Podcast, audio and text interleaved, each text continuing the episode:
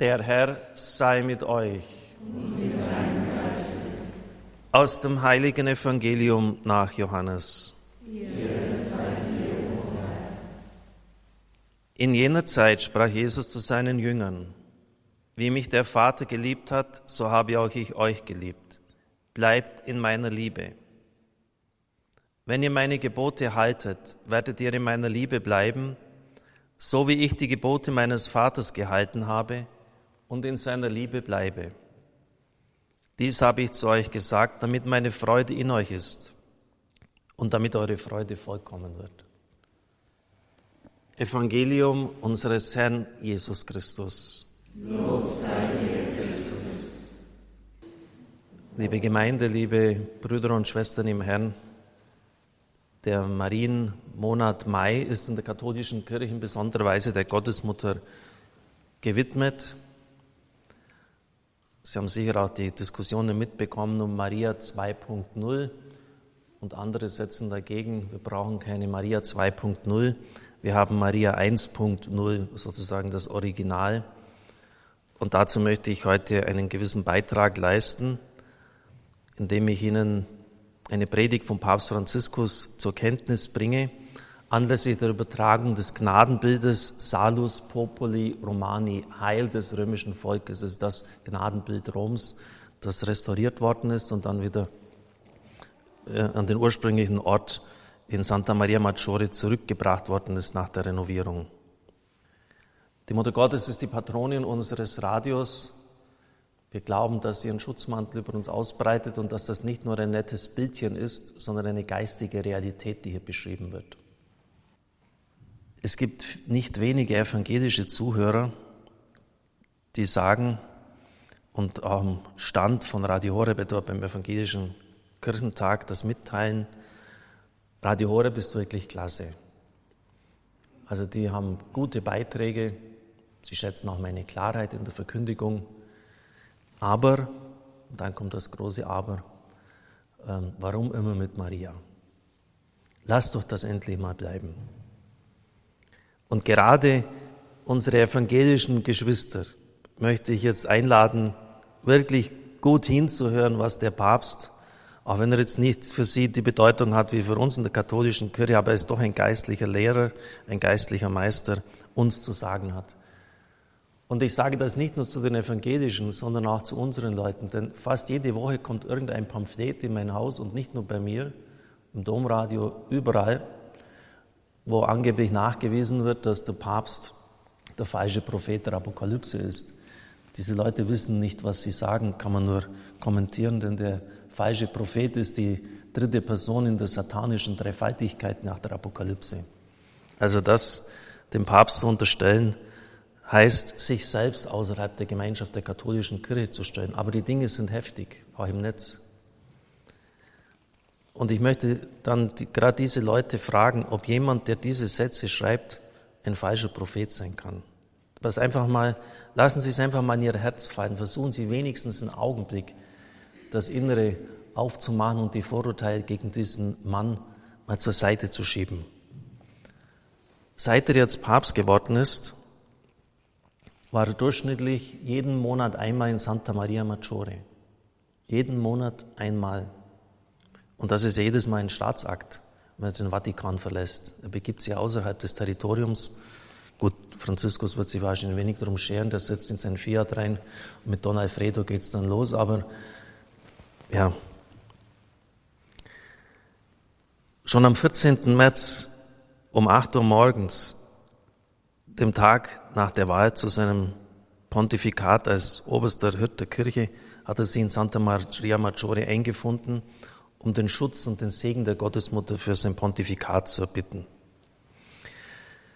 Es gibt ein Gebet, das den Christen gemeinsam ist, das älteste Mariengebet überhaupt. Im Gotteslob zu finden, die Nummer 5, 7, unter deinen Schutz und Schirm. Auf einem Papyrus hat man es gefunden man schätzt, dass es Mitte des dritten Jahrhunderts verfasst worden ist. Und einen Teil dieses Gebetes legt der Papst nun aus. Als Volk Gottes auf dem Pilgerweg sind wir hier, so der Papst, am 28. Januar 2018. um im Haus der Mutter zu verweilen. Die Gegenwart der Mutter macht dieses Haus zu einem Heim, das uns Kindern Gottes vertraut ist. Gemeinsam mit vielen Generationen von Römern erkennen wir dieses mütterliche Haus als unser Heim wieder, als Zuhause. Dort finden wir Stärkung, Trost, Schutz und Zuflucht. Das christliche Volk hat von Anfang an verstanden, dass man sich in den Schwierigkeiten und Prüfungen an die Mutter wenden muss. Wie es die ganz alte marianische Antiphon zum Ausdruck bringt, unter deinen Schutz und Schirm fliehen wir, heilige Gottesmutter.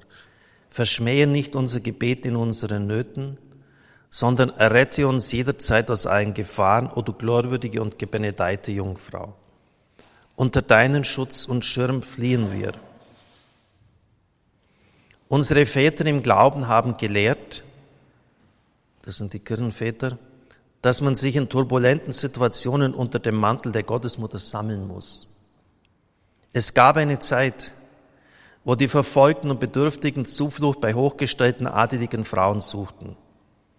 Wenn sie ihren Mantel, der als unantastbar galt, zum Zeichen der Aufnahme über den Betreffenden breiteten, war ihm Schutz gewährt. So ist es mit uns in Bezug auf die selige Jungfrau Maria, die höchste Frau der Menschheit. Ihr Mantel ist immer geöffnet, um uns aufzunehmen und uns zu sammeln. Daran erinnert gut der christliche Osten, wo viele den Schutz der Gottesmutter festlich begehen.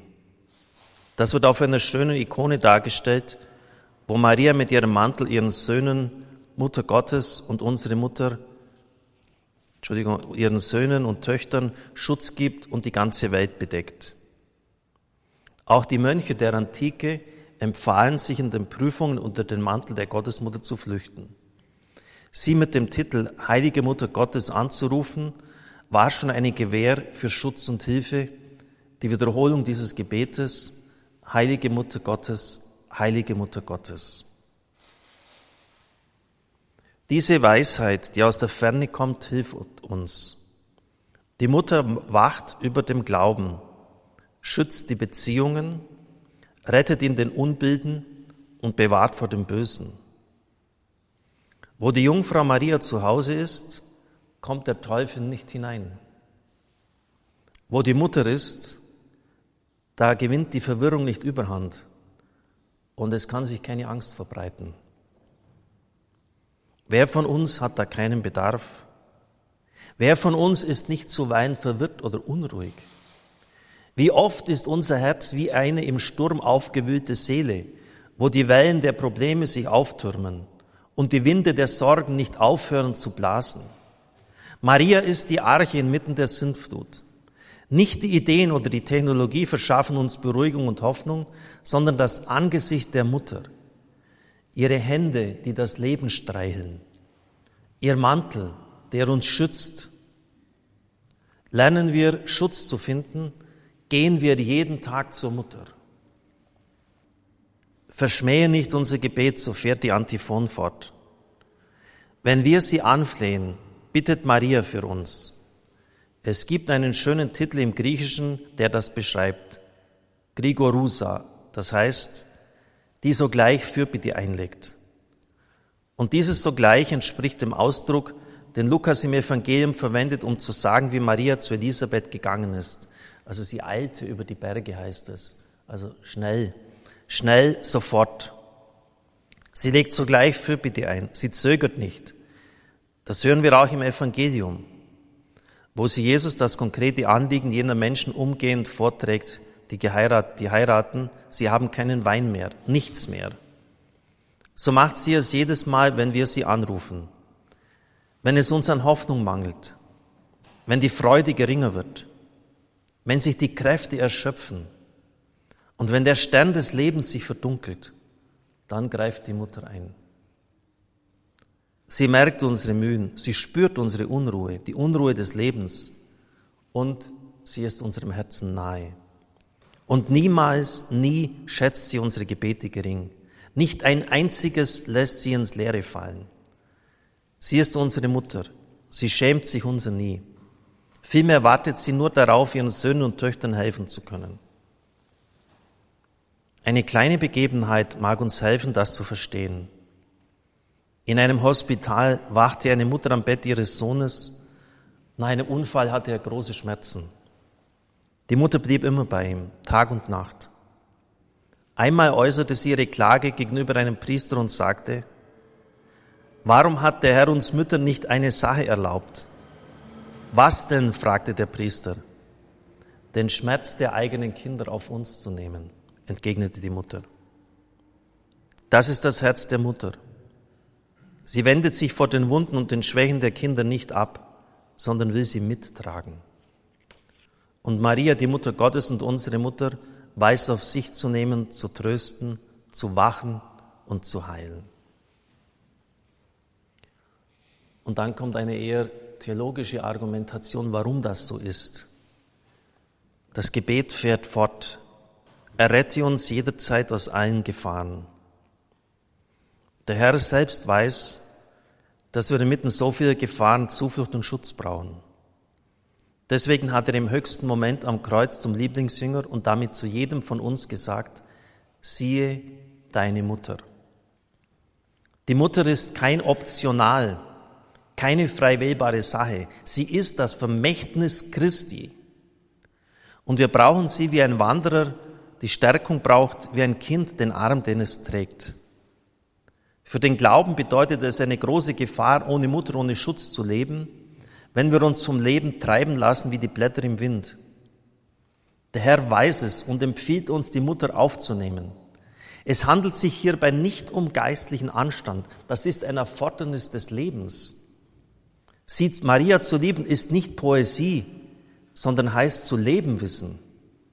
Denn ohne Kinder, ohne Mutter können wir Kinder nicht sein. Und wir sind vor allem Kinder, geliebte Kinder, die Gott zum Vater und die Jungfrau Maria zur Mutter haben. Das haben die Kirchenväter immer wieder gesagt, er zitiert hier. Das zweite Vatikanum lehrt, dass Maria, Zitat, Zeichen der sicheren Hoffnung und des Trostes für das wandernde Gottesvolk ist. Sie ist Zeichen. Sie ist das Zeichen, das Gott für uns gesetzt hat. Wenn wir ihm nicht folgen, kommen wir von der Fahrbahn ab. Es gibt Verkehrszeichen für das geistliche Leben, die man beachten muss.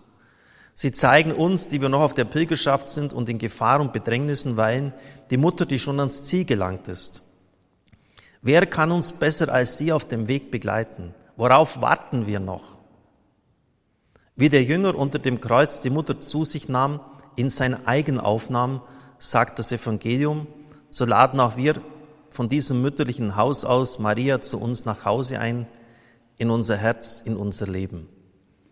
Vielleicht nochmals diese Stelle, Eis Taidia im Griechischen, Johannes 1927, weil das biblisch ist und wir auf die Bibel, auf das Wort Gottes angewiesen sind. Er nahm sie in das eigene auf.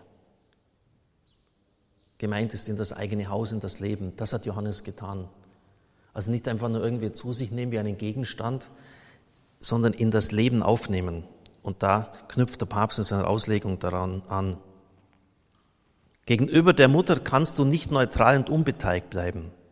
Andernfalls verlieren wir unsere Identität als Kinder und unsere Identität als Volk und wir leben ein Christentum der Ideen und der Programme ohne Anvertrauen, ohne Zärtlichkeit, ohne Herz.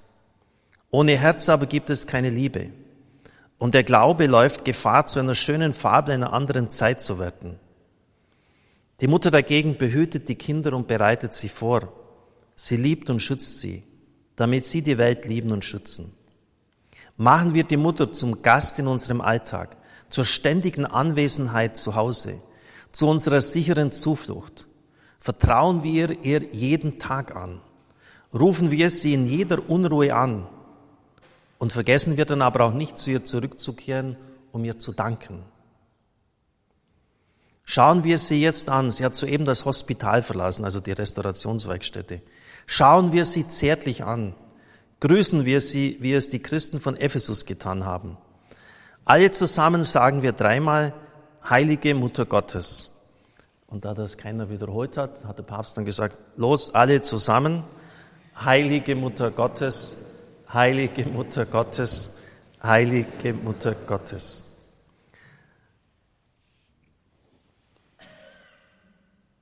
Wenn Sie ein bisschen geistliches Gespür haben, dann müssen Sie doch merken, welche Tiefe dieser Mann hat. Das kann doch keiner sein, der das Evangelium verrät. Das gibt's doch gar nicht, wenn er so etwas formulieren kann. Wenn er so an der Hand der Mutter geht. Und dann hat er halt vielleicht mal ein paar Äußerungen oder ein paar Entscheidungen, die uns nicht so gefallen. Ja, und dafür ist er der Papst. Er ist der Felsenmann Petrus. Maria ist kein Optional, meine Lieben, keine frei wählbare Sache. Sie ist das Vermächtnis Christi. Und da geht schon darum, wissen Sie, wenn Christus am Kreuz etwas sagt, dann ist, ich möchte fast sagen, jedes Seufzer, jedes Wort, das er sagt, heiliges Vermächtnis, das wir zu tun haben. Es sind die letzten Worte. Und er sagt, schau, obwohl Johannes ja nicht der Sohn Mariens war, schau Johannes, das ist deine Mutter. Und das gilt jedem, ob evangelisch, katholisch, ob konservativ, progressiv, dass er diese Worte ernst nimmt. Das Vermächtnis des Herrn. Er nahm sie in sein eigen auf. Und natürlich können wir den Weg auch ohne sie gehen. Aber alle Heiligen der Neuzeit zumal sagen immer wieder, Maria ist der kürzeste, der direkteste und der sicherste Weg zu Christus. Du kannst die eigene Nordwand auch selber direkt besteigen, aber die Gefahr, dass du abstürzt, ist groß. Und da gibt es andere Wege, andere Mittel. Liebe Brüder und Schwestern im Herrn, Vielleicht beten wir dieses Gebet öfters mal wieder, zumal wenn dann so Stürme des Lebens am Lebenshaus rütteln. Gotteslob 5, 7. Beten wir es langsam. Beten wir es mit dem Herzen, nicht einfach nur so runterrattern, dass das Innere mitkommt. Und wie der Papst sagt, vergessen wir nicht zurückzukehren und wieder zu danken. Und so sind wir heute wieder in diese Kirche eingekehrt wo vor ein paar Tagen noch der Bischof war, die Brüder aus Afrika und danken einfach nur. Amen.